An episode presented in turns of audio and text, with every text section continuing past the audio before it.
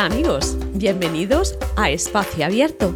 Soy Paloma y hoy no es viernes, no, de verdad no tocaba podcast, pero estamos confinados y bueno, pues vamos a regalar otra vez palabras, he pensado.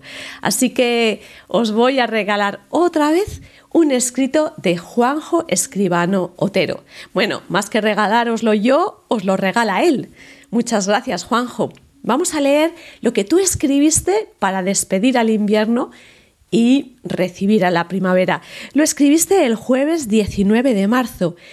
Hoy, que estamos terminando el mes, vamos a recordar estas palabras de mi amigo. Así que nada, sentaros y disfrutadlo. Ya veréis qué bonito es. Invierno maduro hoy, haciendo las maletas. Para él, claro está, no hay confinamiento.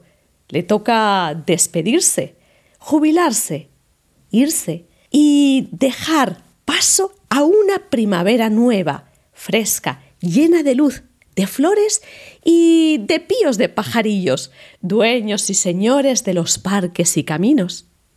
Juego de magia de este jueves que nace en una estación para acostarse en la siguiente. Jueves vestido de flores amarillas que lo cubren todo. Jueves con palmadas de apoyo, respeto y gratitud. Y de rutinas construidas como pajaritas de papel, con rapidez y con lo que tienes cerca. A primavera que viene, saludo enorme. A invierno que se va, respeto y calma. Y para nosotros, los confinados, todo esto nos recuerda que sí nos movemos por el universo, montados en este planeta nuestro que respira con nuestro descanso, empujados por el viento que provoca el tiempo cuando pasa y cuando viene un viaje cósmico de estrellas tachonado. Así que respira, con fuerza, con ganas de respirar, e imagina que en una de esas veces que respiras recoges aire de invierno cuando inspiras y devuelves primavera cuando exhalas.